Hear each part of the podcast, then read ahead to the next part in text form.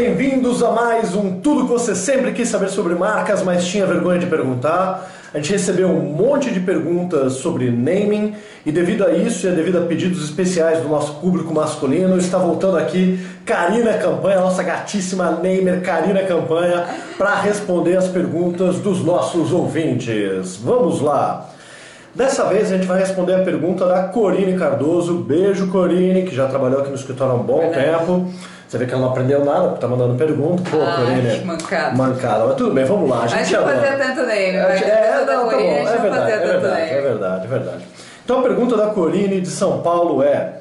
No vídeo 3 de vocês é citado que várias pessoas registram um nome naquele mesmo segmento e esse nome se torna genérico. Como funciona o registro de marcas por segmento? E quais são esses segmentos? Significa que eu poderia registrar um nome existente caso eu atue em outro tipo de serviço? Bom, Corine, então, é, como funciona? Na verdade, o INPI ele separa por produtos e serviços. É, e a gente tem 34 classes, né? Eles agrupam, na verdade, por classes, e aí eles agrupam esses produtos e serviços de acordo com algumas afinidades. É, às vezes quando você olha ali na lista parece que tem umas coisas que não, não são muito claras as afinidades entre eles, mas existe. Então eles separam em 34 de produtos e 10, né, 10, 10 de serviços. É, e aí são através dessas classes, na verdade, e aí tem relação com o objeto social da empresa, é que você vai saber qual exatamente é a classe que você precisa registrar. É, no site deles tem um, um, guia básico de marca. Agora eles até reformularam o site, tá? Tem umas, umas coisas bem legais novas ali. Eles até têm um guia básico de marca, eles colocam várias informações do processo de registro mesmo. Como registrar? É, de como fazer o registro, a importância do registro, como que acontece. É, inclusive, eles têm até uma parte ali só de links que tem um PDF com todas essas classes, é, a descrição dessas classes e de tanto de produtos quanto de serviços. Tem também alguns links com é, os tipos de produtos e os tipos de serviços que se encaixam nessas classes.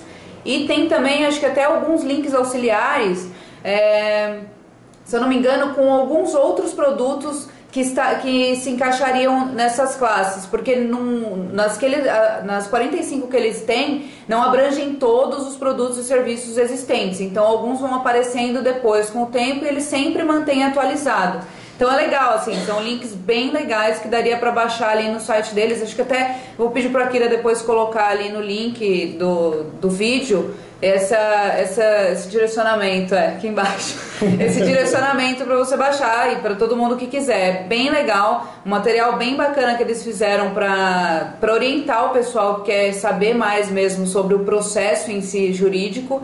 E é isso, acho que é isso. É, o que a gente tem que lembrar é o seguinte, né? É, isso às vezes dá aquela sensação, aquela liberdade de puxa, né?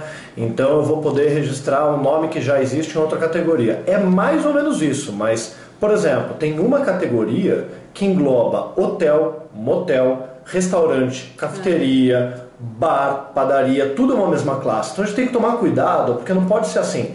Ah, tem um hotel com esse nome, então eu vou usar na minha padaria, porque pode ser bloqueado. Às vezes uma empresa registra o seu nome em várias classes, em várias áreas de atuação, e aí ela consegue ter uma proteção maior. E quando a marca é muito famosa, existem outros tipos de proteção especiais em que elas estão automaticamente protegidas em todas as classes de registro. Então não adianta você pensar que, ah, vou abrir uma Ferrari moda, uma é. Ferrari restaurante. A Ferrari está protegida em todas as categorias por ser uma marca muito conhecida, muito famosa. Né?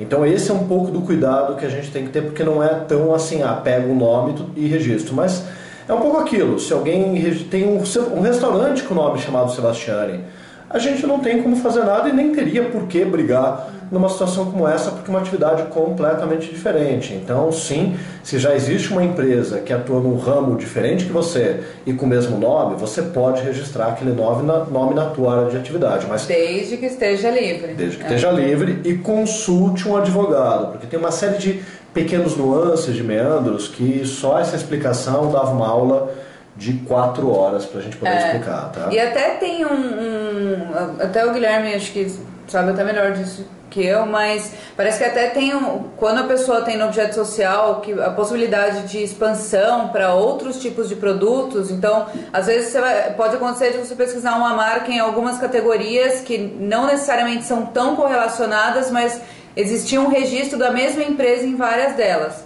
Isso é por causa dessa expansão é, natural. É, chama expansão, expansão natural. natural. Às vezes, mesmo quando a empresa não tem registro naquela categoria, ela pode impedir que você registre se aquilo for visto como uma área de atuação, de uma expansão natural da atuação daquela empresa. Então tem que tomar é. um pouco de cuidado aí sempre.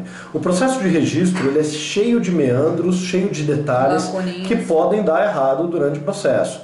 Então sempre tem ali o acompanhamento de um advogado. É, é e aí é legal também definir bastante, é, é, bem, na medida do possível, a estratégia do negócio logo no início mesmo e já incluir isso no objeto social, porque daí já consegue é, proteger essa, é, essa marca desde o começo ali, já criar um. Não uma blindagem, porque como o Guilherme falou, está sujeito a algumas falhas e não dá mas já consegue ter ali um pouco mais de proteção. Isso porque o que a Karina quis, quis comentar e apontar com isso é que você só pode registrar uma marca nas é. classes do INPI que tem relevância de acordo com o seu contrato social. Então você não pode inventar um nome novo e registrar em todas as categorias. É. Então, só pode registrar nas classes de atividades que tem correlação com o teu contrato social, com a abertura ali da tua figura jurídica, é. tá? Então por isso que não pode registrar em tudo.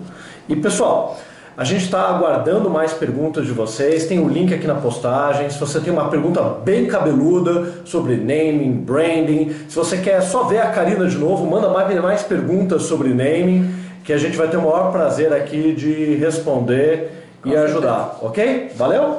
Maravilha. É isso. Falou. Tchau, tchau gente. Tchau. Até mais.